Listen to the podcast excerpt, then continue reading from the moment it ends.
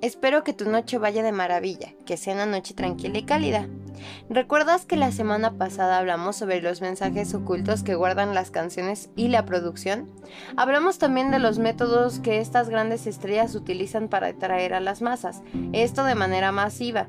Pero, ¿recuerdas que mencioné que ellos estaban siendo dominados por programadores pertenecientes a las élites? Este programa hoy lo dedicaremos a hablar de los titiriteros, los encargados de hacer las programaciones a nuestros artistas favoritos.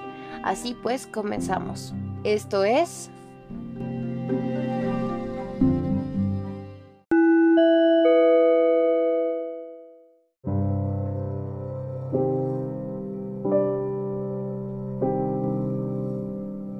Detrás del espectáculo, un mundo oscuro y misterioso.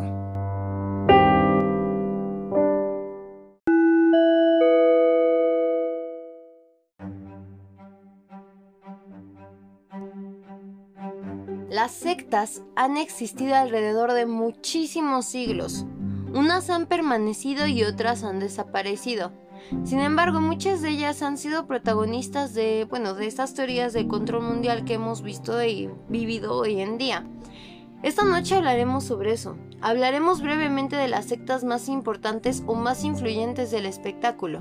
Aquí hablaremos sobre las más importantes. Es aquí donde comenzamos. Es obvio que alguna vez en tu vida escuchaste hablar de la cienciología. Bueno, esta religión surge prácticamente de una novela de un nuevo movimiento religioso devoto a la práctica y promoción del sistema de creencias de la cienciología. Esta fue fundada en diciembre de 1953 en Camden, Nueva Jersey, por el autor estadounidense de ciencia ficción L. Ron Hubbard.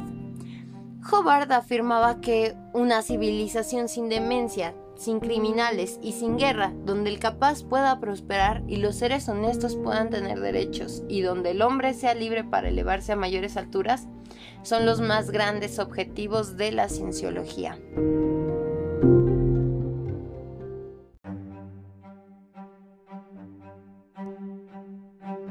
Las creencias de la cienciología se le van dando a conocer a los seguidores poco a poco, a medida que estos van desembolsando durante años grandes cantidades de dinero para poder ascender de nivel dentro de la organización.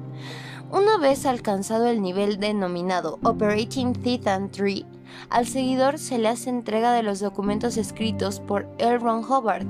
En ellos se menciona la historia de Shenu, un dictador extraterrestre que hace 75 millones de años supuestamente trajo a la Tierra millones de personas en naves espaciales, dejándolas en volcanes y matándolas con bombas de hidrógeno. Los cienciólogos evitan hablar de Shenu en público. Algunos antiguos miembros, como el director de cine Paul Haggis, han abandonado la iglesia tras enterarse de estos documentos. La iglesia de la cienciología ha sido siempre de gran controversia. Algunos autores la clasifican entre las sectas, otros la califican más bien como un movimiento esotérico, es decir, un movimiento religioso o para-religioso de inspiración ocultista o gnóstica. Desde una perspectiva sociocultural, se la definió como un ejemplo de sistema terapéutico cuasi religioso. Algunos críticos considerado la Iglesia de la Cienciología como una empresa transnacional polifacética, una organización secular con fines de lucro que tiene en la religión uno de sus muchos componentes y que incluye además aspiraciones políticas, empresas comerciales, producciones culturales, prácticas pseudomédicas y pseudopsiquiátricas. Muchas celebridades, empresarios políticos y socialites son parte de esta religión, pero no muchos dan la cara. De entre ellos, los que sí la han dado y han reconocido y han presumido orgullosamente ser parte de esta, de, esta religión,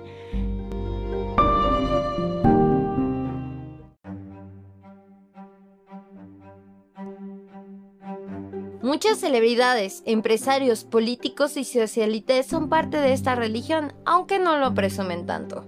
Sin embargo, hay unos que están enormemente enorgullecidos por formar parte de esta. Un ejemplo claro, o mejor dicho, dos ejemplos claros de esto, es que de entre ellos destacan los actores mundialmente reconocidos como Tom Cruise y John Travolta, son miembros de esta religión. a que ellos mismos no solo lo han reconocido, sino lo han presumido, promovido y anunciado por todo el mundo. La cienciología es la mejor religión que puede existir.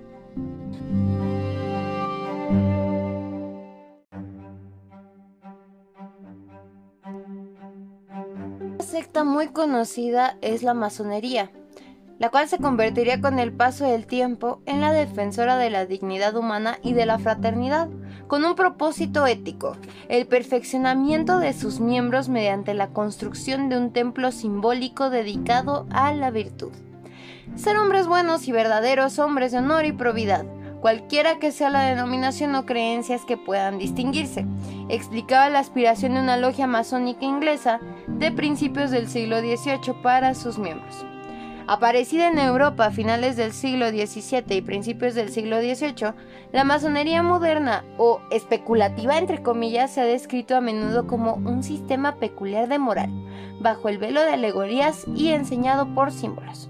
Se presenta a sí misma como una herramienta de formación, con un método particular que, basado en el simbolismo de la construcción, permite a sus miembros desarrollar su capacidad de escucha, reflexión y diálogo para transmitir estos valores a su entorno. Muchos de ellos consideran que se vuelven más inteligentes, más brillantes e incluso más poderosos. Y bueno, esto es lo que quiere decir. En las ceremonias de admisión, o bueno, la iniciación, cuyas imágenes son accesibles en diversos medios. Se puede ver entre los elementos que la forman el anagrama vitriol, conocido en la alquimia para el que hay dos equivalencias diferentes. La primera es visita interiorem terrae rectificando invenis operae lapidem, que quiere decir desciende a las entrañas de la tierra y destilando encontrarás la piedra de la obra.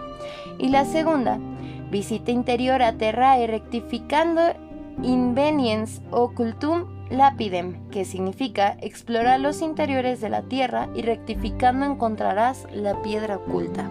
Así que, ¿recuerdas que te hablé de dualidad hace unas sesiones? Se sabe que hay muchos niveles en la masonería, pero hay grados, de los cuales destacan tres. El primero es el aprendiz, el de los iniciados, con el que una persona se vuelve masón. En este grado el masón se enfrenta consigo mismo y debe de superarse, empezando a controlar sus pasiones, que es el exceso de los cinco sentidos. El 2 es el compañero. Es un grado intermedio, donde el masón se dedica a aprender con este grado. El masón ve cómo el mundo exterior lo percibe y aprende a percibir el mundo exterior. Y finalmente está el maestro, que es el tercer grado, en el cual se requiere que el masón participe en la mayor parte de los aspectos de la logia y la masonería. En este grado, el masón es enfrentado con la realidad de la muerte, se enfrenta con la inmortalidad del alma y la vida eterna. La masonería es de las más sospechosas como controladoras de la élite, ya que como anteriormente les he platicado sobre eso, les repito, muchos famosos han hecho alusiones con ellos como tributos en sus videos, canciones, discos, etc. Como les decía hace un momento, un ejemplo claro fue el suelo de ajedrez representando la dualidad, que eso se los expliqué en el programa anterior. ¿Lo recuerdan? Y finalmente, la que voy a mencionar, esta puede ser quizá la más oscura y más terrorífica de las ya mencionadas, ya que bien se sabe que no tienen escrúpulos, no conocen la prudencia y no les importa lo que puede suceder siempre y cuando triunfen al final. Es una que ya hemos hablado bastante, incluso desde el primer programa, y son los Illuminati. La Orden de los Iluminados, o bueno, originalmente hablados, Illuminati en orden, en el, origen, en el origen alemán, compuesto derivado del latín illuminati, que quiere decir iluminados, y orden, es el nombre dado a varios grupos. Históricamente se refiere a la organización Illuminati de Baviera, una sociedad secreta de la época de la Ilustración, fundada el 1 de mayo de 1776, la cual manifestaba oponerse a la influencia religiosa y los abusos de poder del Estado.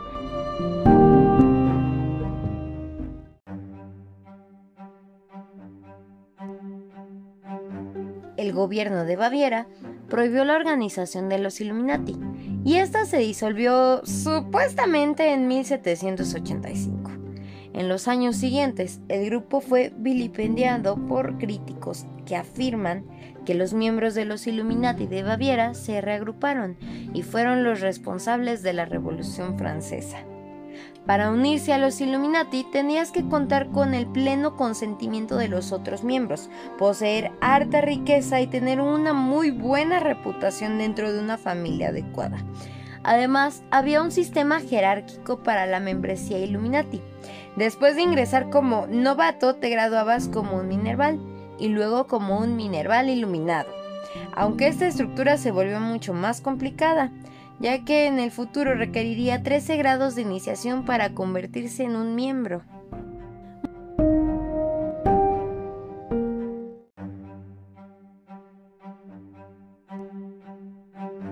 Se ha especulado de que ellos usan rituales, aunque la mayoría siguen siendo desconocidos, bien se sabe los que hemos hablado anteriormente acerca de los rituales y las misas negras. Además, usaban seudónimos para mantener en secreto las identidades de los miembros. ¿Esto te suena acaso? Gracias a documentos secretos incautados, se sabe cómo los novatos podían pasar a un nivel superior dentro de la jerarquía de los Illuminati, y esto consistía así. Tenían que compilar un informe sobre todos los libros que poseían, escribir una lista de sus debilidades, revelar los nombres de sus enemigos y el novato entonces prometía sacrificar los intereses personales por el bien de la sociedad.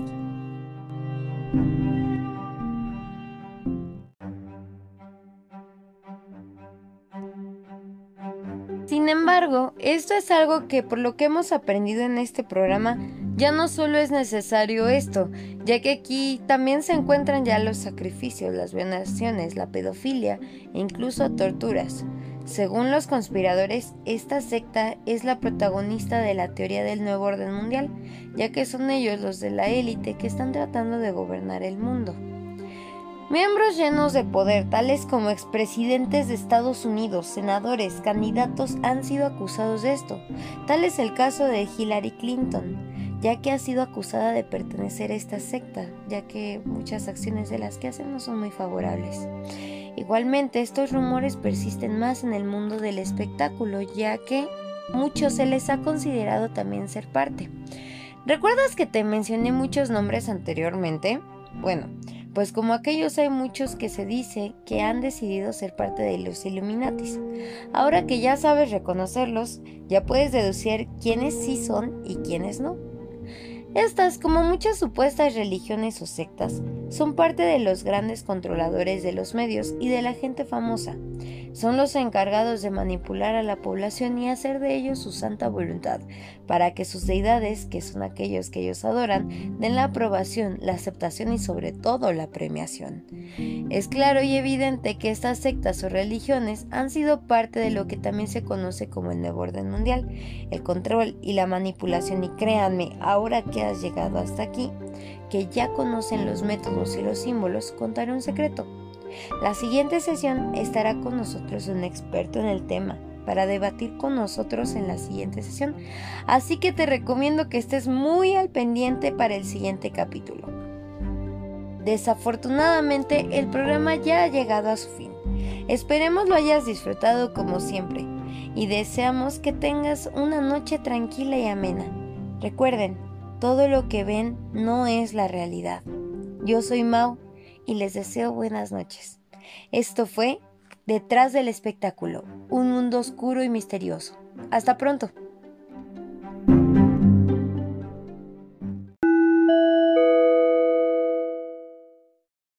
Esto fue